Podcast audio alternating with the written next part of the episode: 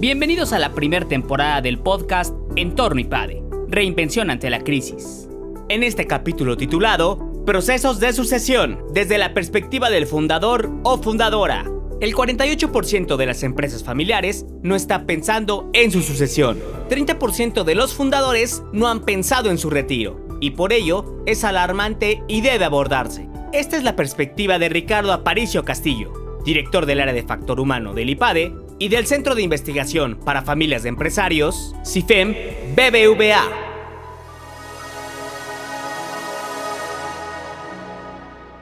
Vamos a hablar de la sucesión en las empresas familiares, un tema sin duda muy interesante, complejo, necesario en toda empresa familiar, como solemos decir, toda sucesión sucederá un proceso por el cual hay que transitar y también desde el punto de vista del IPADE, del, área de factor humano y también del, del CIFEM BBVA, eh, vemos que es un tema amplio y complejo, de temas que hay que abordar y tener muy claro. Y yo me quiero referir particularmente al proceso de sucesión visto desde la perspectiva de quien dirige la empresa, quien es su fundador, su fundadora y lleva los destinos de la organización por mucho tiempo, incluso desde sus inicios. Recientemente concluimos un estudio desde el CIFEM BBVA donde preguntamos cómo van en estos procesos sucesorios de la dirección general y encontramos un alarmante 48% de empresas familiares que no tienen claro este proceso, que no están haciendo lo necesario para una transición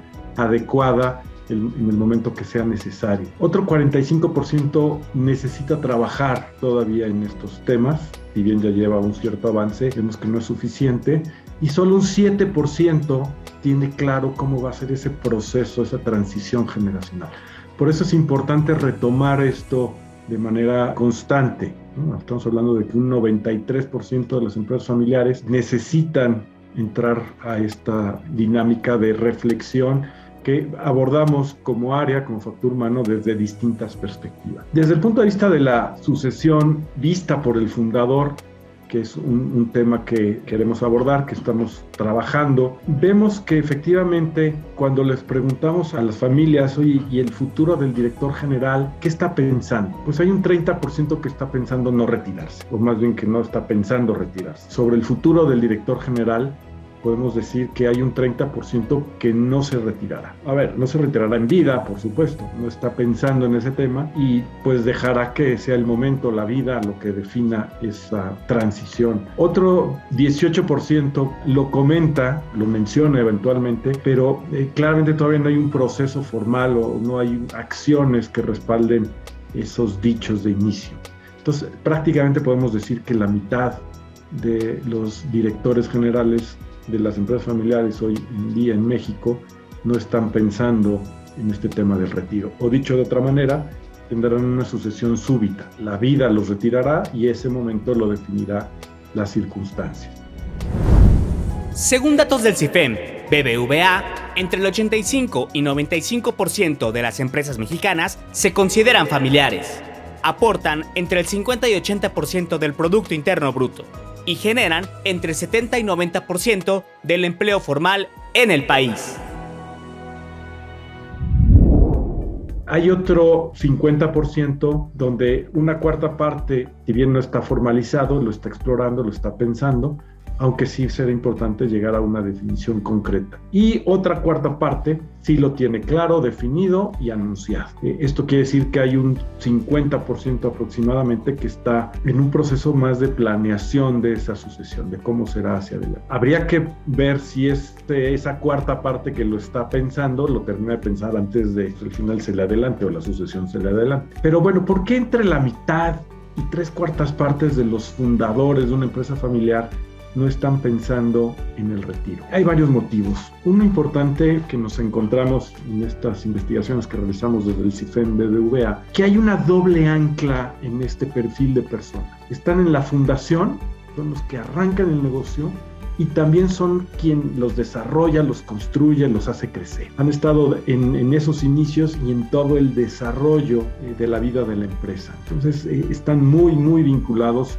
a su obra, a su empresa. Hemos tenido oportunidad de conocer otros emprendedores que en cuanto inician el negocio lo sueltan, buscan a alguien más que lo haga eh, crecer y entonces digamos que son sucesiones cortas, muy rápido, suelta eh, la dirección esas personas y, busca otras iniciativas, busca otros medios. Y también nos encontramos con eh, empresarios, excelentes empresarios, pero no estuvieron tanto en el inicio, más bien entraron en etapas tempranas, evidentemente lo han hecho crecer y fácilmente pueden entrar en procesos de institucionalización, de transiciones en la dirección general. E, esa es una razón. Y la otra que eh, vemos de manera importante, realmente los fundadores tienen motivos muy poderosos para seguir adelante. Uno es el éxito. Son personas evidentemente que tienen un reconocimiento por grandes logros que han llevado a cabo, son grandes empresarios. Y ese éxito de la mano de crecimiento de la empresa bajo su mando, bajo su timón, bajo su dirección, pues le da un ámbito de control muy amplio. Pueden incidir sobre muchas personas y bueno, esa capacidad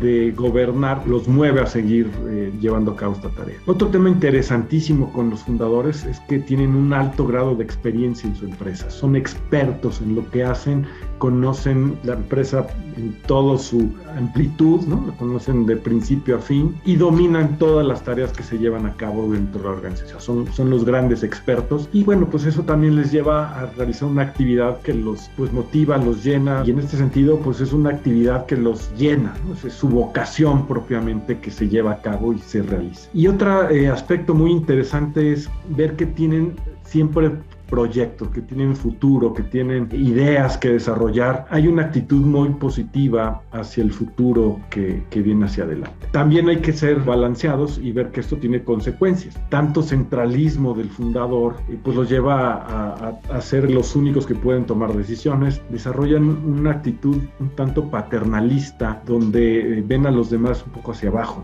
el nadie como yo. Y eso, bueno, pues tanta centralidad, cuando esa persona falta, pues puede meter en problemas a la organización. Esta capacidad de expertise que tiene este conocimiento, pues también radica solo en esa persona y puede llevar como consecuencia que no se desarrolle suficientemente al resto de la organización. Y cuando falte, pues ese conocimiento se pierda de alguna manera. Y la otra parte que también es muy interesante es, si bien hay proyecto a futuro, hay esta idea de seguir adelante, también vemos una cierta distorsión en el tiempo. Digamos que el futuro se vuelve una continuación de lo que se viene haciendo y simplemente hacia adelante no se ve que esto vaya a terminar. Sí hay unas, digamos, cierto como síndrome de, de ser por siempre joven y bueno, que yo creo que es algo positivo siempre tener una actitud positiva, tener esta actitud de, querer hacer las cosas, pero también pues no, no reconocer que el tiempo va pasando y que hay que evolucionar puede ser un problema. Y sobre todo la conjunción de todos estos motivadores, cuando sean conscientes los fundadores de que efectivamente se acerca el final de ese recorrido, de esta vida de éxito, pues también es una situación que les hace entrar en un cierto nivel de ansiedad que canalizan, como veíamos en, en, en algunos de estos comportamientos de decir, bueno, pues yo soy aquí el que mando, yo soy aquí el que sé,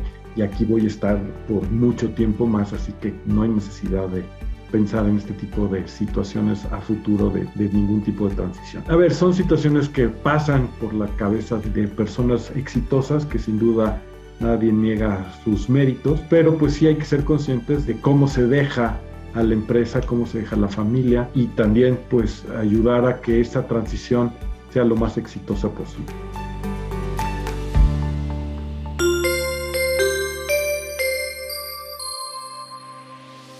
Suscríbete a nuestro canal de YouTube IPADE News Media y visita ipade.mx diagonal blog. Encuentra videos, artículos e infografías relacionadas con el mundo empresarial de la actualidad. Y no olvides compartir este contenido. IPADE, The World Calls.